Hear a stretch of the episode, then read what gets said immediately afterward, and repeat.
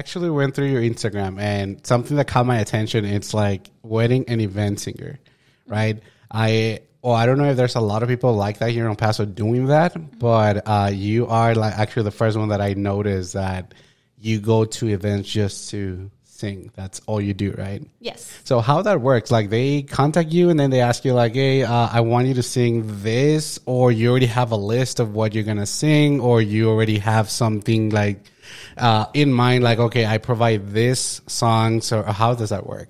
So as far as um, I guess like how you asked getting to those places, um, most of the time people will reach out and you know ask for uh, the information about that.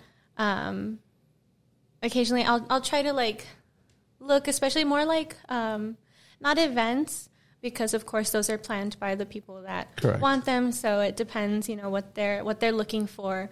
Um, and I would really like for people to reach out to me if they feel like what I do is what they're looking for. Nice. So uh, I don't I don't want to be like, hey, like I'm exactly what you're looking for because I mean that's not always the case. And when it comes to picking up the songs, like, do you already provide those songs, or you let them like, you know what, I want you to sing this, this, this song?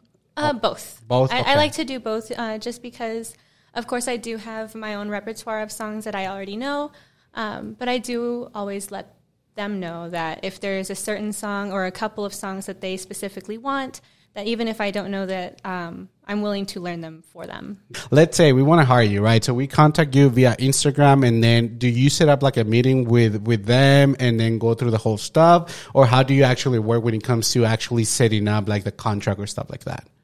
Uh, I like to set up a meeting so that way I know exactly what they're looking for um, as far as times, because sometimes people will want something in the beginning or they'll want something in the beginning, in the middle, and the end. Yes. Um, so I would like to know how I can best set the atmosphere for them Gotcha. um, rather than just be like, okay, I'll be there and like play it by ear. So And now let me, and I'm sorry, I do have a lot of questions about this No, because it was, it was super interesting to me that it was like, okay, that's something cool. Cause I only seen like that in movies, to be honest with you. Like they have like a designated people just like to sing and that's it. Cause you don't do anything else, right? You don't have like a band or anything like that. It's just, just you and that's it, right? Yes. Okay. So let's, let's, cause I'm a photographer. Okay. So when I meet with a client, I usually take my, my pictures and see like, okay, this is my work. This is what I do Right. in your case how do you work that out like do you show them your music do you show do you have videos of you singing a specific songs or how does that work So uh,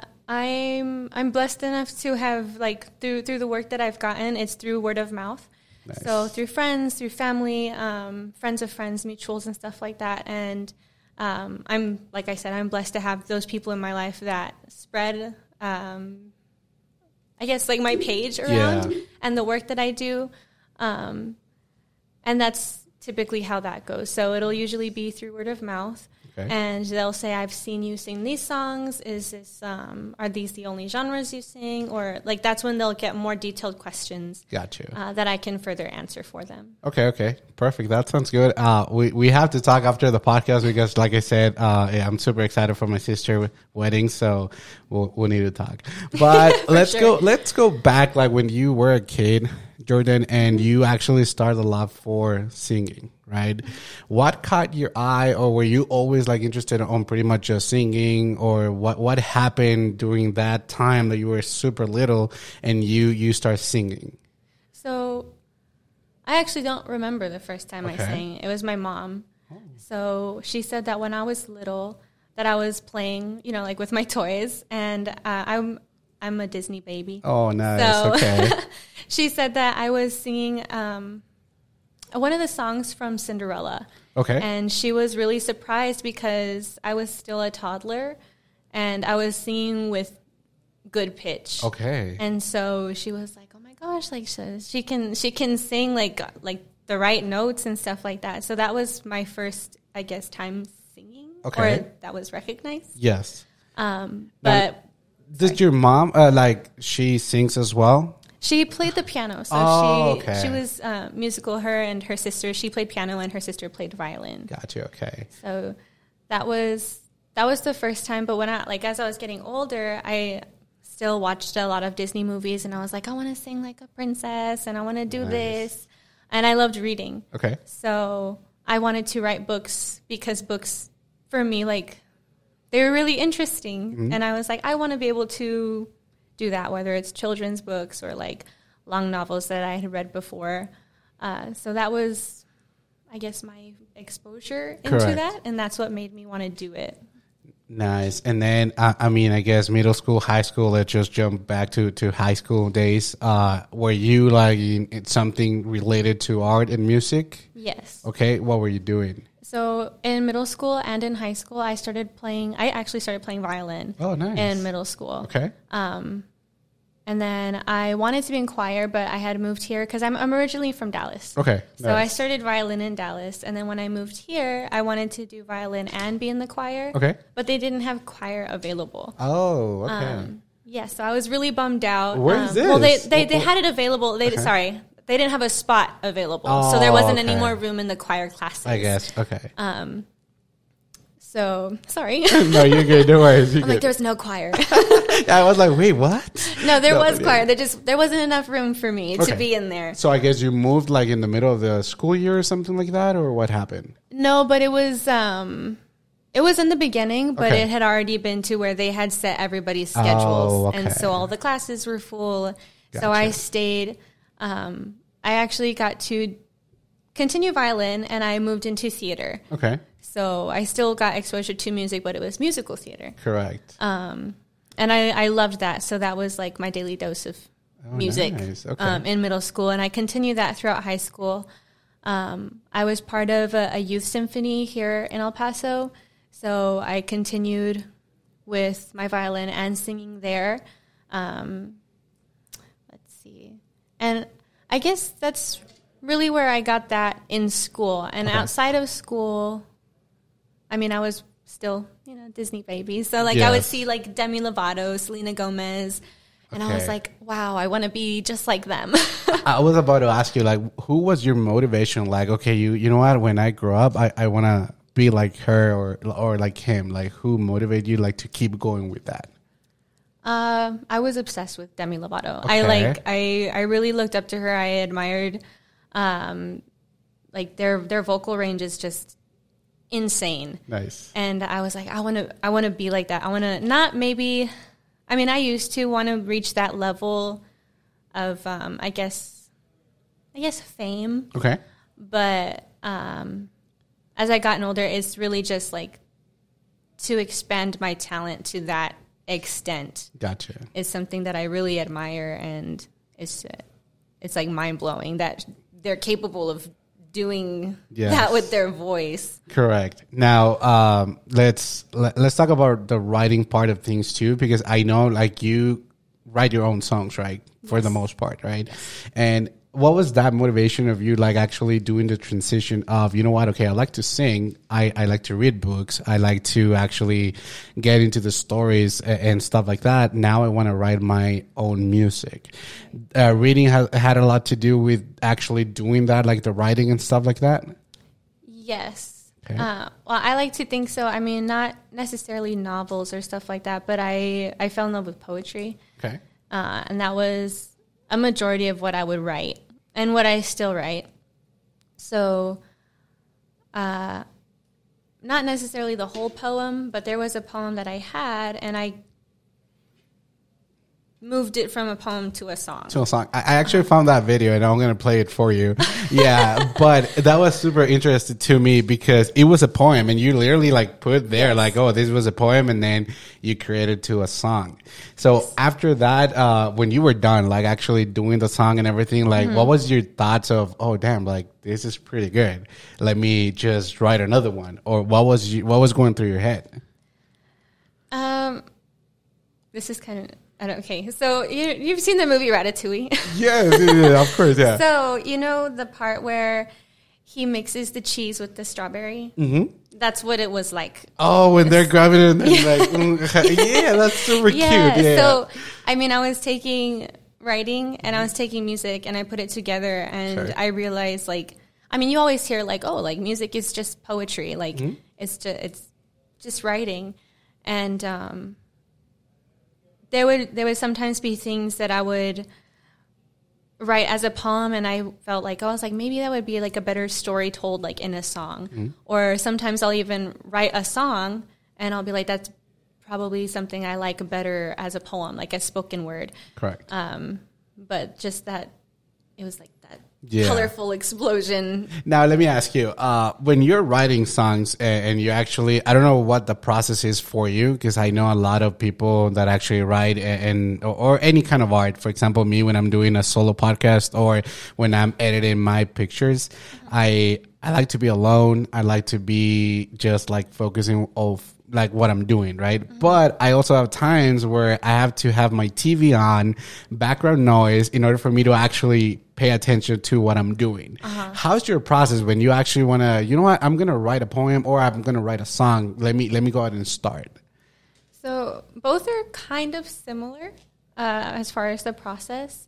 Uh, when I'm writing a song, I I like to find whatever beat or instrumental that clicks with me, Okay. and once I find that, uh, I just have it in my headphones on Playing. repeat. Okay. So while that's playing in my head, I'm either it can either be like a melody that's that I'm finding in my head or just words, Okay. like how the instrumental makes me feel or what memory I can connect with or what memory connects with the song that I'm hearing. And with with my poetry or my like storytelling with my writing, uh, it's kind of similar. If I want to write if I'm feeling like in a in a lovey mood or uh, a sad mood uh, or whatever um, emotion that I want to channel, Yeah. I'll find music, but it's typically classical music that I'll use. Okay. So that's what'll be playing in my head, but Yes. I'll be like to me, it's like um, know, and, like and a I- movie. And I completely get you because again, when I'm trying to like go out there and do a video for a client or stuff Mm-hmm. like that, I, I have all these ideas in my brain that are just playing. So I, Yes. I, I can imagine it's the same thing for you. You have everything and then when it's time for you to grab them and then put it on paper, right? Yes. You start like putting down the ideas and everything like that. It's like watching like a movie in my head and then Exactly. writing it out. yeah, yeah, correct. Now that's super cool though because I mean it's I know for everything that you do though, and we'll we'll get into detail uh, a little bit uh, into the podcast, but you do a lot of stuff. Like I said, you're a singer, writer. Uh, you also um, are doing freelance modeling, right? yes. Uh, when did you got into that? It was because it was not all at the same time, right? You were trying Yes. things one at a time, and then Yes. you got into modeling. So what was that? So I got into modeling back Well, I had actually tried modeling a long time ago, um, Didn't but work. through but through agencies. oh, okay. And yeah, that's the thing. Okay, that's a problem. Okay. um, I, I mean, not that like, not that there's anything wrong with agencies. Uh, it just wasn't something that worked for me. Correct. Um, and I, I, I guess it felt too like one way. yes. And I like to be have more control Okay. over what I'm doing. Um, and I so like I said, I tried that years ago, and it wasn't until 2020. Um, I believe El Paso Creatives they held like a, a big Yeah. um, modeling shoot. I think it was like in January or February. And um, I went ahead and did that. And of course, um, my friend Jabel, she's a photographer, and we did some fun shoots. And I was like, this would be something that, like, it's something that makes me feel good. And it also, like, it expands also my, like, creative Yeah. thoughts and processes. So uh, I don't know. Jabal might have talked about it, but there was she did her poetography Oh, yeah, event. yes, yeah, yes.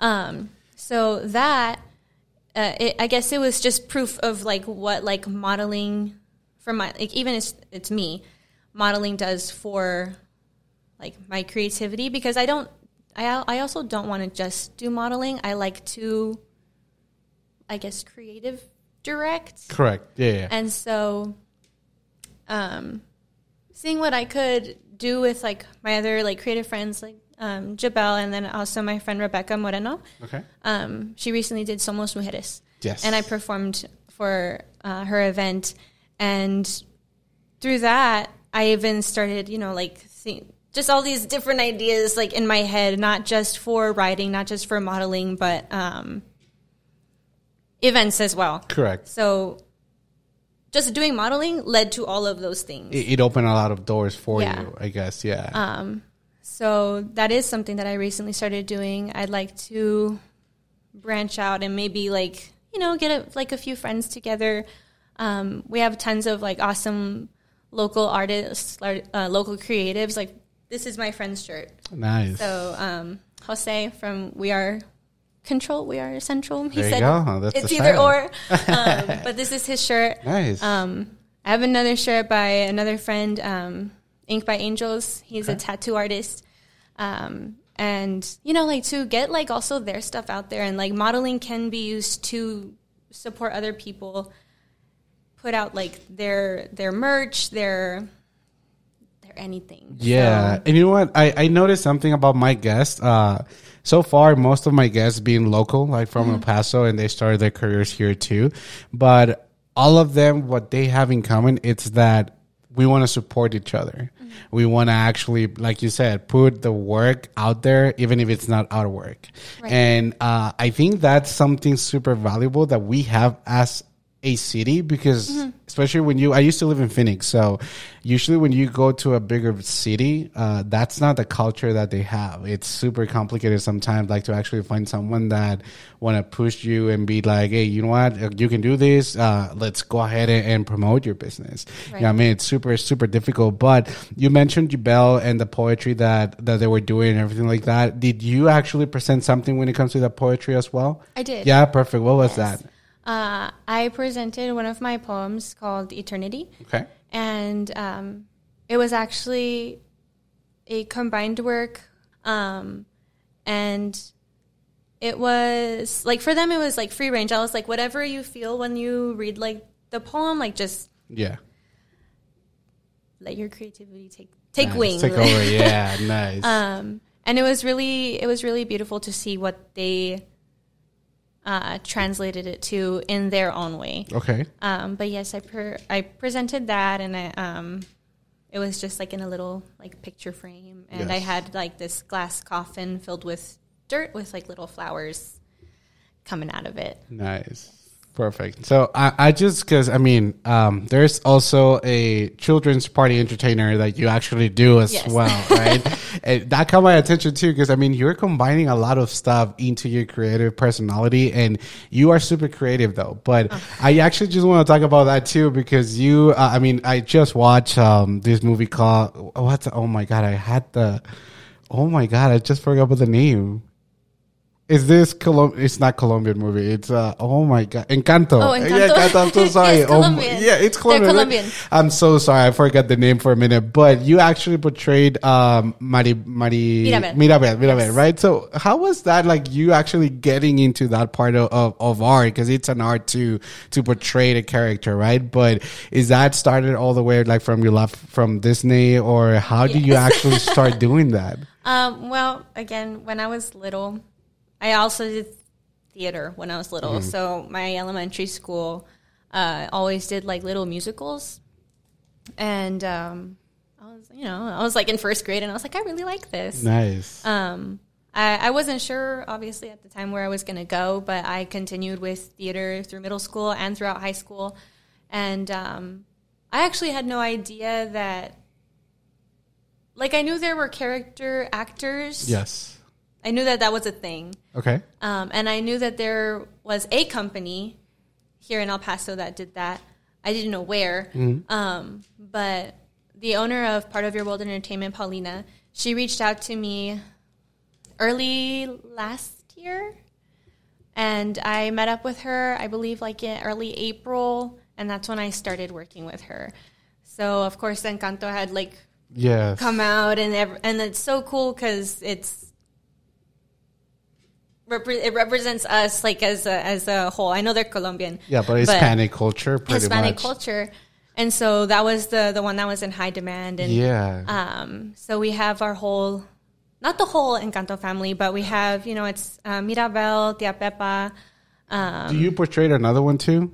Isabela. Isabela, right? Yes. That's the one with the flowers. Yes. Right? Perfect. Now, what's that feeling when, because I mean, I don't know if I talked this, uh, like in the podcast about this, but I used to train wrestling, right? Like WWE kind of wrestling stuff like that. So Okay. I, when I competed for the first time, like it was like a lot of emotion for me, like walking down the, the, I, I guess the, to get into the ring, right? Right. And people were like super excited. Some of them were mad at me for whatever reason, or I don't know why. But what's that feeling for you, like to actually get to the party and see the little kids like look at you and legit they think like you are that character? Like what? What's that? What's that feeling? It it's like healing my inner child. Oh, nice, perfect, perfect. um like they're it's uh like i guess you well for me i see like the the innocence that i see in them is like i know like that's still in me like because we all have our inner child.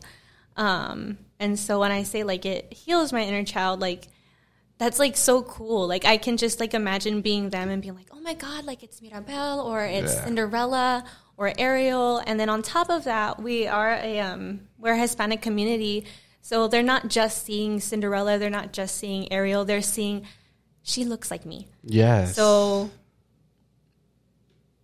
it's ju- it's really nice to see that um, and be able to provide that uh, as as the character actor portraying these people, these characters that are very real people to correct. the kids. And there's uh, there's one in particular, and there's a video of it somewhere in my camera roll. um, but it was me and um, one of our other character actors, and we're playing Mirabel and uh, Isabela. And it, the little girl, she's dressed as Mirabel. Aw. And she's just like screaming when she sees us. And she comes and she, oh, it was actually three of us. It was me, Isabela, and Tia Pepa Okay. and um she like comes and she runs up and she gives me she like nearly like knocked me over but it was super cute like you could just tell like they're so excited and they're so happy um it's just a really good feeling it makes you warm I know, yeah, because that's like you said, you're feeding your inner child, and that's super cool. Uh, have you ever thought about like applying to a Disney program or stuff like that, like to go work over there? Yes, i Yeah. did Oh, what Um, happened? Did you? well I mean, it's it's a lot of money. It is, I yeah. was in high school when I was Okay. uh, thinking about doing that. I really did want to do the the college Disney program. Yeah. hmm Um, but I was like, I don't know how I'm going to survive out there. At the time, I was like 17, 16 when I was thinking about doing it. Yes. Um, and I do, like, I know a couple people who know other people that are character actors out there, and they really enjoy it. And of course, like, um, they have Mirabel now. Yeah. So that would be super cool to And be then- able to do that. I don't know if you know this, but the characters uh, they're not supposed to say who they are. I don't know if you know the whole Yes. code because my sister, the one that is getting married, uh, she's like into Disney and, Mm-hmm. and she's into the characters and she like looks everything up, right? But I was not aware that if you Yes. are a character, you're not supposed to be telling even your family or friends like, "Hey, I, I do this character at Disney."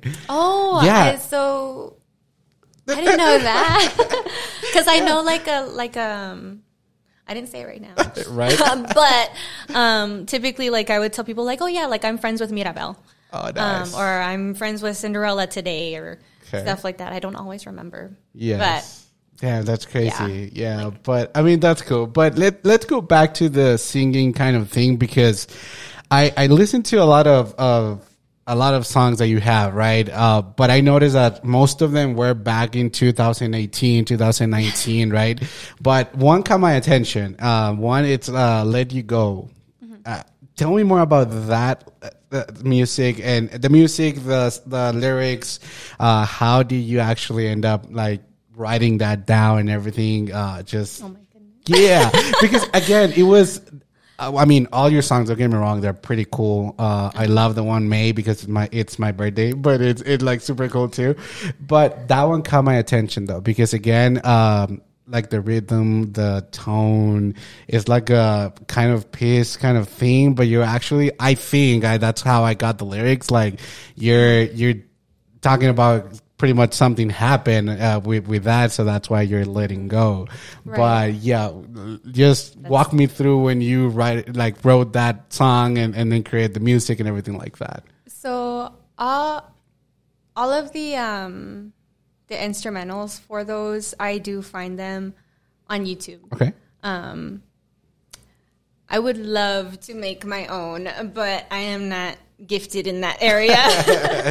um uh, so I remember I, I found it on YouTube and it was uh, it was just it was really like calming for me.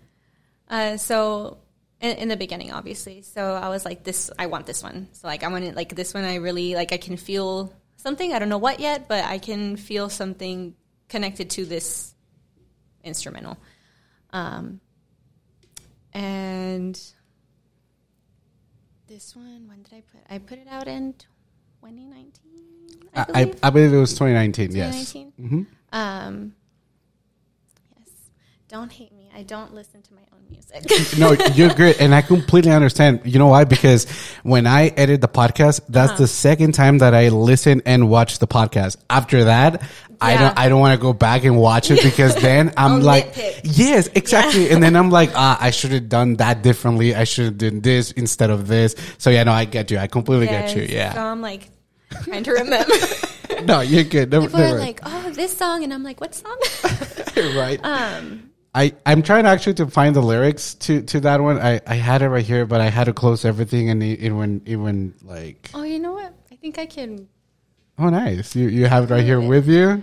Well, I just have the SoundCloud app. oh, nice. Okay, perfect. I'm actually in your SoundCloud right now, and um, I tried actually when I first started the podcast. I tried to actually uh upload the podcast to the SoundCloud thing, mm-hmm. but I think for podcast is a different kind of world. It's yeah. yeah. it's like not for podcasting at all. It's just like more like it for music. Be, it should be right. Yeah, I, I, that's what I thought, but nope. I was like, oh, okay, nope, never mind. You know what? Actually, I, I found it, and, and I I'm hope I, I I'm I don't get a strike of copyright because of your song, no. but but yeah. It's I mean, you, you don't you don't have your headsets right now, but it, it's oh. yeah, we're, we're playing it right now. But it's it, it was like super calming. It was, mm-hmm. and you know what? It takes me back like if I were like in a park, it's cold, fog with a coffee, and it's just like just listening to that really calm. Right. Yeah. This um. This song, it was like a, I guess like a healing process. Okay. So I I wanted in the at that at that time I wanted a relationship to work out and I knew that it wasn't going to. Okay. Um not not necessarily because I, I at the time I was feeling like maybe I wasn't doing enough or it was just too much at once um, but it was like a lot of th- like those were thoughts that in my head that that were, that was going through my head. Mm-hmm. Um, so when I wrote the song, it was just a way to process those emotions. Got you. Okay. So it's a song about processing emotions. Yes. Like like maybe we should have done this or maybe we shouldn't have done that. Uh, stuff like that. Um, I'm like right. But so let me ask you this like that was for you like the moment that you actually let go uh, after you were done recording and then singing and everything like for you that was like the close up for that i guess stage or that circle in your life at that time? And also like uh, how, what was your age like back then? Oh my god. Um how long ago was 2019 so yeah okay 2019 19 20 two four years four ago years five ago? years ago? Yeah four years ago actually so I just turned 26, so I was probably oh, like got 21. you. Okay, okay. Yeah, I was around 21 years old. Yes, I was 21. Um, so this this album is almost kind of like a follow up, or not a follow up, but it's just like it's a whole album kind of connected to how I was feeling with the song that I put out with the Swell Kids back in 2018. Yes. Blue for You. Yes. So about an unhealthy relationship, that um, clearly didn't work out. right. that at the time I wanted to work out, um, but I knew it ultimately just wasn't. And Correct. um, by the time I wrote that whole album, everything that I was feeling in 2018 had died. Okay.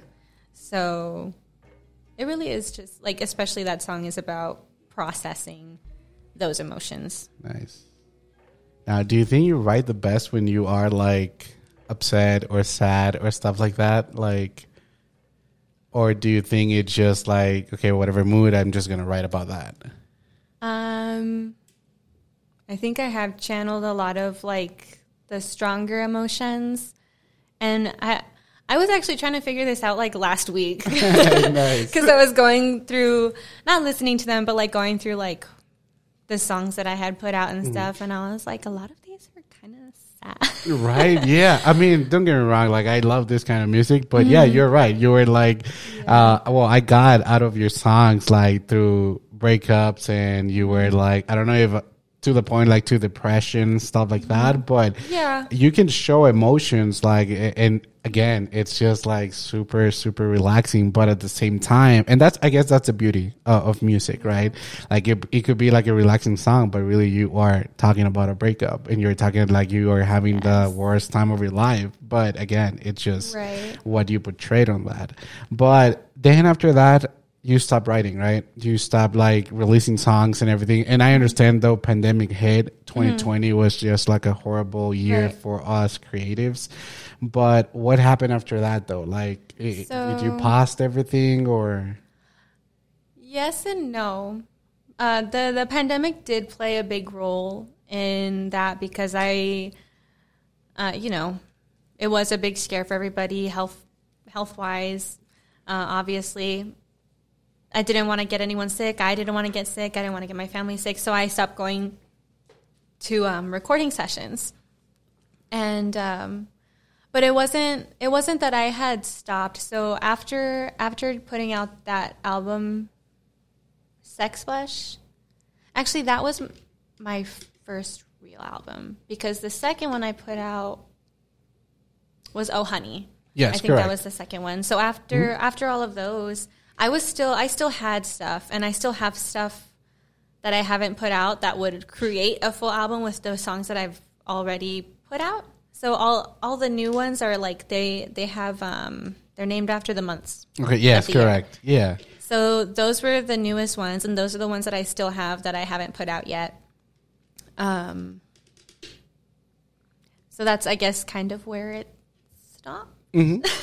it, it did yeah but i'm just curious though do you actually gonna start releasing more stuff now or Yes, I would like to. okay Um, in between, you know, like find not finding the time, making sure that I have a balance to make the time. correct Um, to find a studio right now, I'm just kind of like messing around like with GarageBand and stuff like that. okay So, um, I do have one not related to the months, but a song that I was working on uh, that hopefully will be ready by like mid February. oh nice okay Um, so that's like uh something exciting to look forward to uh, Nice. for myself. And what's Um, the difference between that song and all of the other songs that you already have? So all of the well, it's still it's still gonna be emotional. Okay. It's still uh, very heartfelt. So like my my writing, I know hasn't changed, um, but it's I guess a new beginning. Mhm. So all of those ones with the months, like how it makes it different from that, those months are a reflection of the year 2019 Okay. um, in full. So there's like a whole storyline Yes. in that one, and this new one, it's it's just brand new. It's Just like it'll new. it'll be like the It starts like a new story, I guess. Yes. Yeah, perfect. Okay. So it's the, The beginning of something. Yeah, there you go. Nice.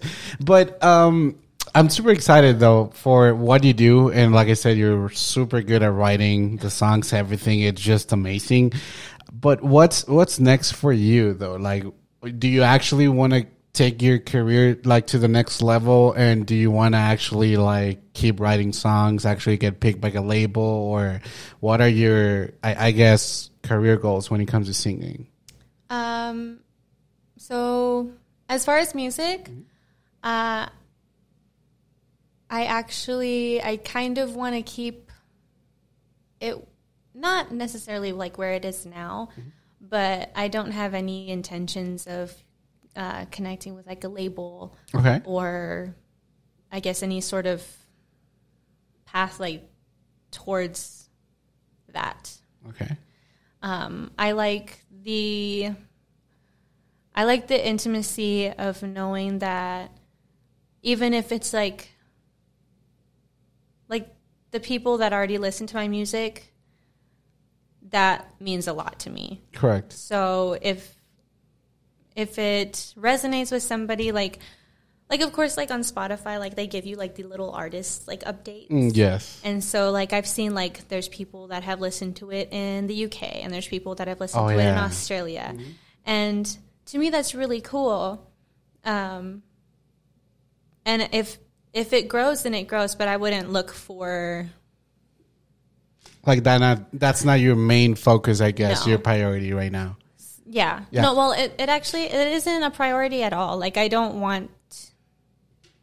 I guess I don't want to be Billie Eilish. Okay, gotcha. Like, yeah, like not that um that's like a bad thing or anything it's just not for me because i mean even my mom's asked me she's like oh like so do you want to like you know expand like how how you're i guess how i don't like using the word but like like to become famous Yeah, correct. and to me like I, I like I don't, I don't like the word I don't like Yes. the word famous. It makes me feel very detached, or it would make me feel very oh, detached. Oh, that's interesting. So, like, like I had the amazing opportunity to perform at Neon Desert, nice. and I'm absolutely f- thankful for it, and I loved it. I enjoyed it, but it also did show me that I would much rather prefer an intimate show, like at a coffee shop. Yeah, and I was going to ask you that because actually you did mention in one of the podcasts that you done before that you really enjoy like the intimacy of having a small crowd and pretty much just it's more like a one one thing and and you actually experience playing in a, in a big uh like setup and everything so it didn't work for you at all. Yes. Okay. Now, besides music, though, uh, where do you see yourself like in the next three to five years? If, if music is not your priority right now, and you actually don't want to like take it to the next level, you do a lot of more things: writing, modeling, uh, everything. Like, i- i- so what's actually the next step for you?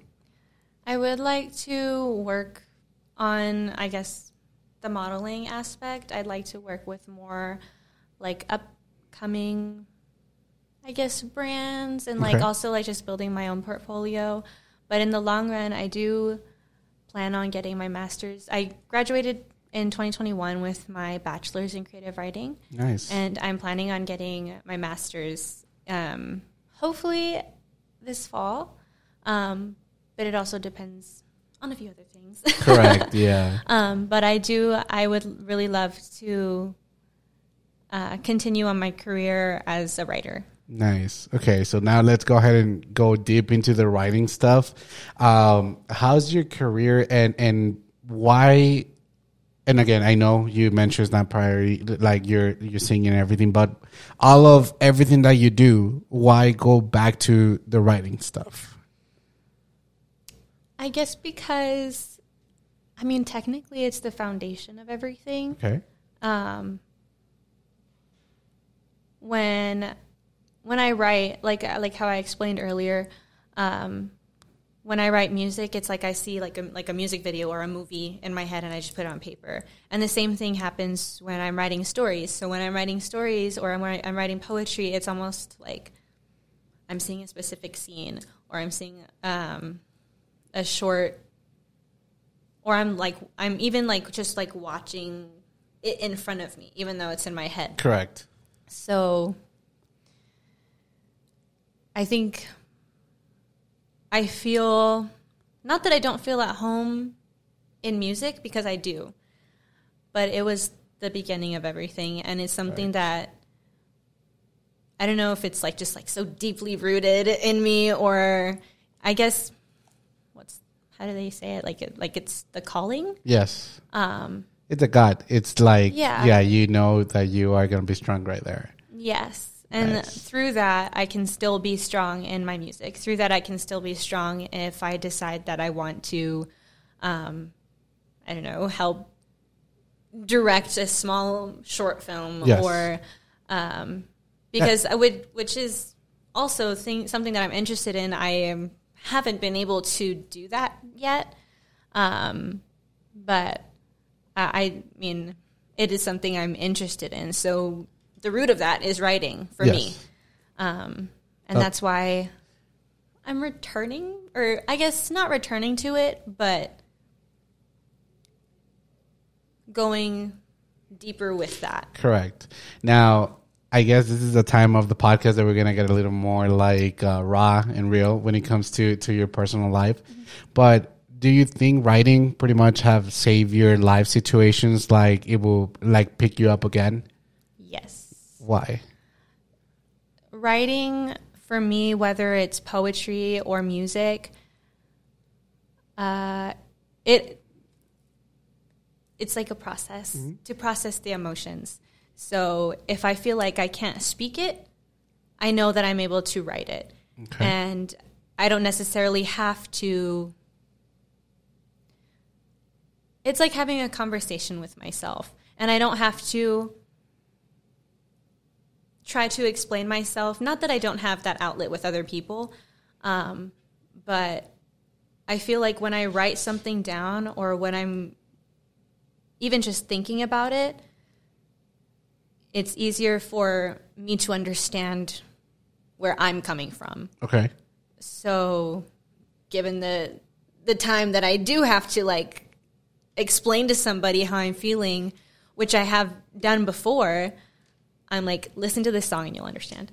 Oh wow. Or- okay. Like, or hopefully you'll understand. Like, I don't expect everyone to understand. Or like, um, back when I was maybe like in middle school, there was stuff that I dealt with in middle school that I wrote about when I was in high school Okay. and I finally like processed and came to terms with it. Gotcha. Okay. And um, I guess not came to terms with it because I, I accepted what I was feeling. Um, what's the right word that I'm looking for? If, if you don't mind asking you, and, and you don't have to answer, right? But again, middle school, it's like a very decisive stage of our lives, I guess, because the next step is high school. And we all know like high school can be tough, Mm-hmm. but middle school can be tough as well. And I don't Yes. think a lot of people realize that. A lot of parents don't realize that. Oh, yeah, I know I'm in middle school, but kids are mean. Kids are. Oh, yeah. yeah, there there are something else when it comes to that. So, like I told you in the beginning of the podcast, even when we haven't re- started recorded or anything like that, like I, I I like people to relate the most out of my guest stories, right? But and again, you don't have to answer if you don't want to. But what was that situations that you were going through uh, during middle school?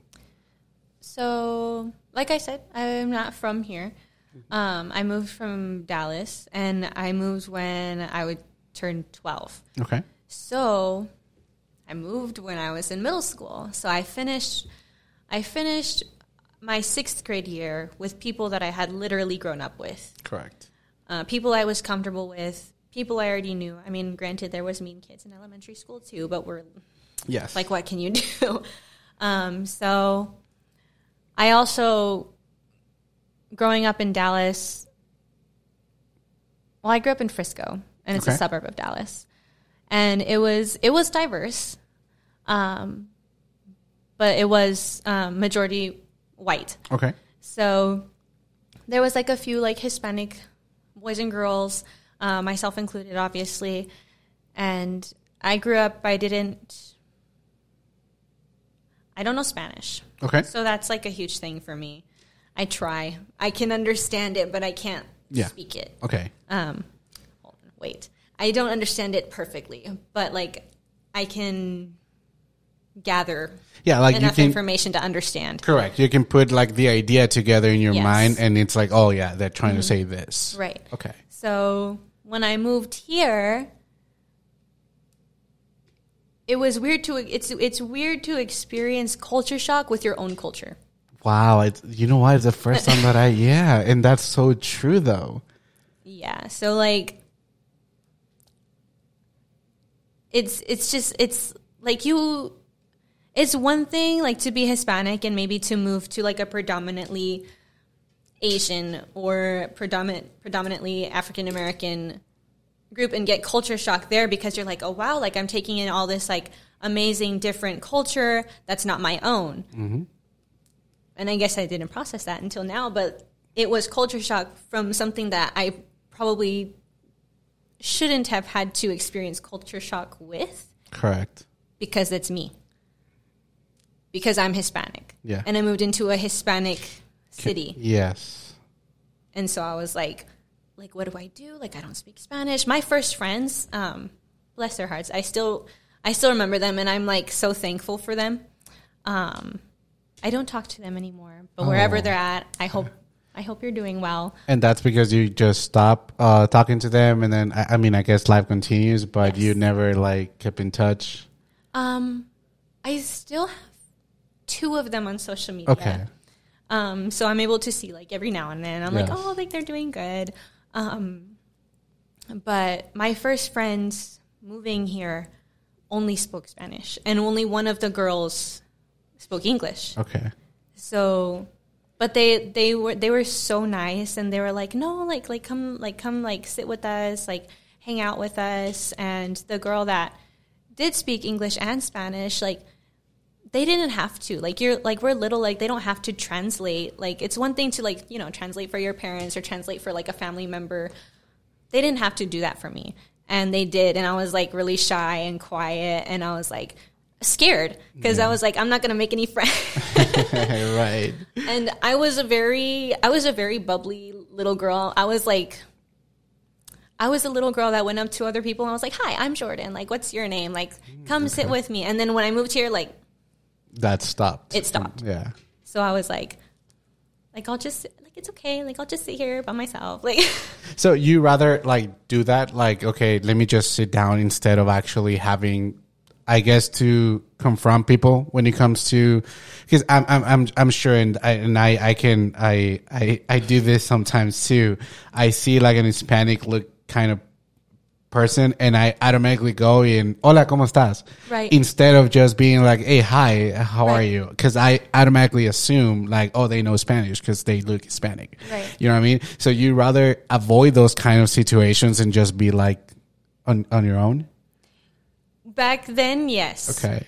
Um, because like I said, like I I was like, man, like I'm Mexican. You guys are Mexican, but like I don't feel Mexican. Okay. So, like, I used to call myself when I was little. I used to like call like refer myself as like a coconut Oh, because I'm brown on the outside, Oh, but I felt like super white on the inside. Okay.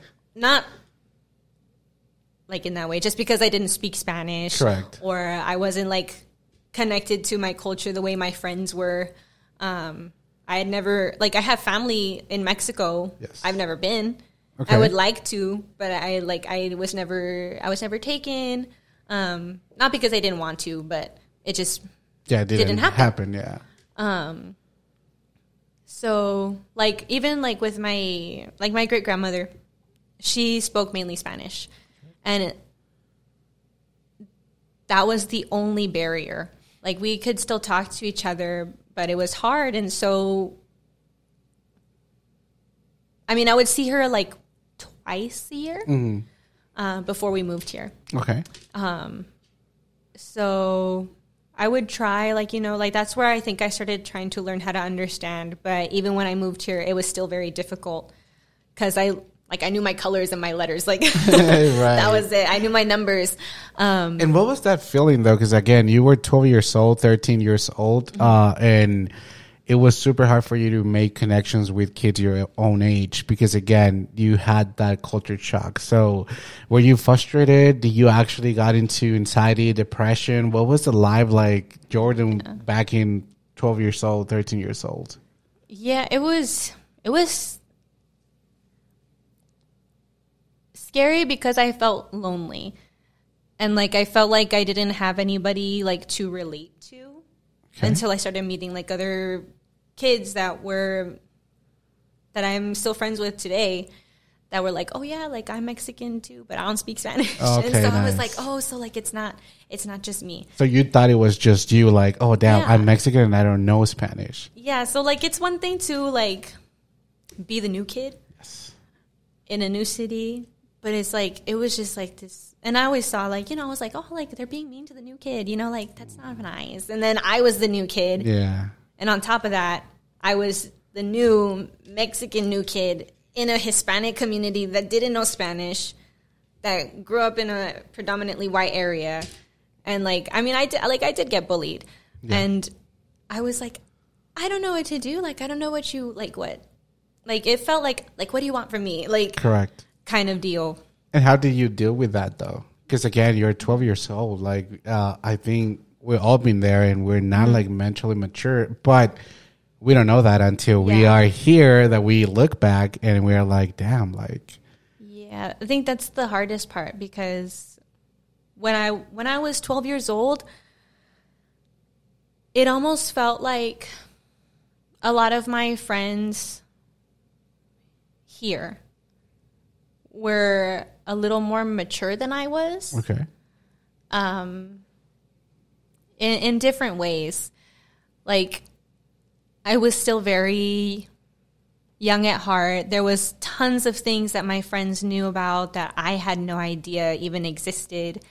Um, so that like transition year from Dallas to eighth grade, it was like a lot of things all at once that I had never experienced. And so it was like, it made me anxious. It made me really sad. I got, um, and then on top of that, like, we moved to be closer to family because our family had just lost our grandfather. Okay. And so I was really close. I felt really close to my grandfather. So that was really, really hard for me. So on top of that, I was dealing with that. And we were living in, in his house. Oh, okay. So And all the memories and stuff like that. Yeah. So, I mean, nobody like you don't know what people are going through. So, like, even if like people were mean, like on a dare, or because that did happen to me, someone was mean to me. I'm What? assuming because like of a dare when we were little. Yeah. Um, but still, like, I had no idea. Like, in the back of my mind, I was like, oh, like, because they were they were laughing, Yeah. and I was like, so this probably isn't serious, but like it still doesn't feel good. And so like all of this different stuff was happening all throughout seventh and eighth grade. And so I was trying to process all that. Um, and when I started writing more, later is when I was able to process my emotions then Okay. and understand not even just like where I was coming from, but a little bit like where other people were coming from. Not that it makes it okay that those people did that, whether it was to me or other people, um, but I was never, I was never hateful towards those people. Okay. like i guess because even when i was little i was like i didn't say like i hate them. I would be like i hate it here. Okay. and so it was never geared towards the people as individuals. I was like you know like you feel like you don't belong Correct. where you feel like maybe you should belong Yes. um, and that's just like where writing came in. So like it it also helped me get out a lot of negative emotions without harming myself. okay. Because I mean, there's different routes you can go. Like I could have just completely isolated myself, and that's still harmful. And But do you think like that's when actually writing like saved your life? Because if you didn't have writing, uh, you would took things different way. because if I I feel like if I felt like I didn't have an outlet, not that it's definitely where like it would have gone, like something really bad or anything, but it was it's it's definitely a healthy outlet to have. And so it's even something like now like if people tell me like hey, I'm like feeling this sort of way, I'm like, "Well, why don't you write about it?" why, like try and process your emotions before you make a rash decision. So, like, I thank God that I had the outlet of writing and music to express myself in a way where I didn't feel like I feel so alone Correct. or isolate myself or I don't know, end up somewhere that would have hurt me. And so I had I had writing, I had music, um, I had acting, and that was where I channeled my emotions. Now, did your mom ever like read what you were going through? Because again, I don't know if you had conversations with her like, "Hey, I hate it here. I, I want to go back home," or that she was surprised when she had the chance to actually go through your writing stuff, or or to this point, like she ever had like noticed that, or Not until not recently, but like obviously when I got older, Uh-huh. um, not a lot because I'm like I don't want to show her, and she's like, "Do you still feel this way?" Because I don't feel that way anymore. Okay. Like uh, it's been 13 years. correct? Uh, and uh, like if I show like I've shown like um like friends and like other creatives I'm like oh yeah like this is some of my writing like even like like we'll exchange stuff and they'll read it and they're like are you okay and I'm like oh I wrote that when I was like 15 Oh, okay, like okay. like don't worry like it like I'll even like rework some of them because like I feel like I can like process it more and Yes. take it in a more creative direction than like because when it, when you're young especially and sometimes when you're writing just an emotion it becomes like an emotional like word vomit Correct. and so like after like a clear mindset i can take it and turn it into something better Correct. in a way so it becomes uh, rather than just than just an outlet and just that it's something that i've also create like that it's also something creative that i've made so it doesn't just stay this is a poem about my depression it's a it's a poem about how i felt and Yeah. how i turned it into something better Correct. so Now, of course, you were not happy back then, but um, do you feel like you're 100% happy today? i'm definitely way more happy Okay. So A- and what what are you missing though in order for you to say like, you know what, I'm 100% happy? I think not that I'm not I would say I'm pretty close. But perhaps like I want to I've always had the the goal and the desire to travel, but not not simply just to travel, but to experience and also take those experiences and create something out of it. Um, so an expanse on how I live and like my life, different settings, um, or even just a different setting for now, um, would give me the opportunity to experience my life in a greater way. Okay. So not that I don't not that I'm not happy where I am and not that I'm not grateful for where I am, but to expand my horizons not just mentally but physically would also help me emotionally and mentally. Correct. Wow. That's good though. Jordan, it was a pleasure having you here in the podcast. Thank you so much for actually just like saying yes. And I know you had to check schedules and everything. Thank you so much for making it happen. Uh, where they can find you. Of course, I'm going to put your links, but I don't know if you want to mention your Instagram, your Spotify, your SoundCloud. Well, first, thank you for having me, for inviting me, for reaching out to me.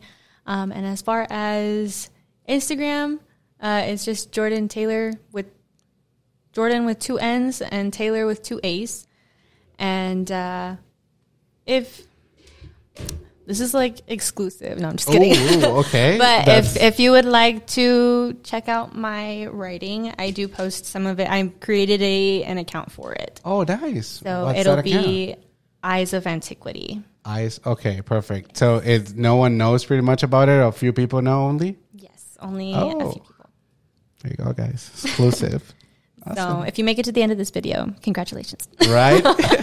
but okay, again, thank you so much, and I guess I'll see you in the next one, guys. Without